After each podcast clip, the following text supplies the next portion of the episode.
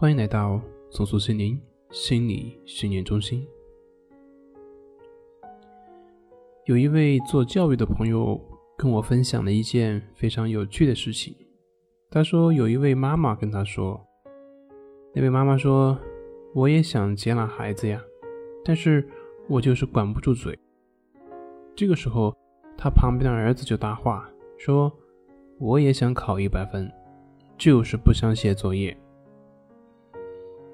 这一句话把他妈妈给怼得毫无脾气。但是仔细想一想，其实这位小朋友回答的好像还是非常有道理的。为什么我们很多时候知道怎么样做会好，但是总是做不到呢？其实这个问题不只是在教育界，在我们心理调整的过程中也会有类似的。我们也知道需要去接纳相关的一些症状，但是我们做不到。我们也知道要活在当下，但是还会去跟那些过往纠缠，等等等等。以上所说的所有的问题，其实都可以归类于技能范畴。我们几乎大多数人都是应试教育出身的。那么，受应试教育的影响，导致我们习惯性的是去用认知去解决问题。也就是说，我做不到，是因为这个道理我没有弄明白，那个概念没有弄清楚。把道理弄明白了，肯定就可以做到了。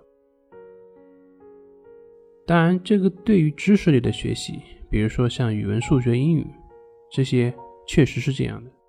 但是对于技能性的学习，比如说游泳，即便是你道理明白的再多，你不去下水，那也没有用。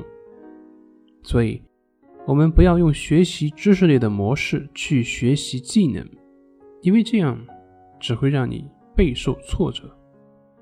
这也就是我们经常听到的道理明白了许多，但是还是过不好人生的根本原因。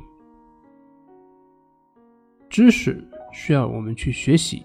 而技能需要的是不断练习。当然，本质上，认知和练习它是统一的，只是他们的侧重点是不同。对于理论的认识，可以更好的指导实践，而更多的实践可以加深理论的认识深度。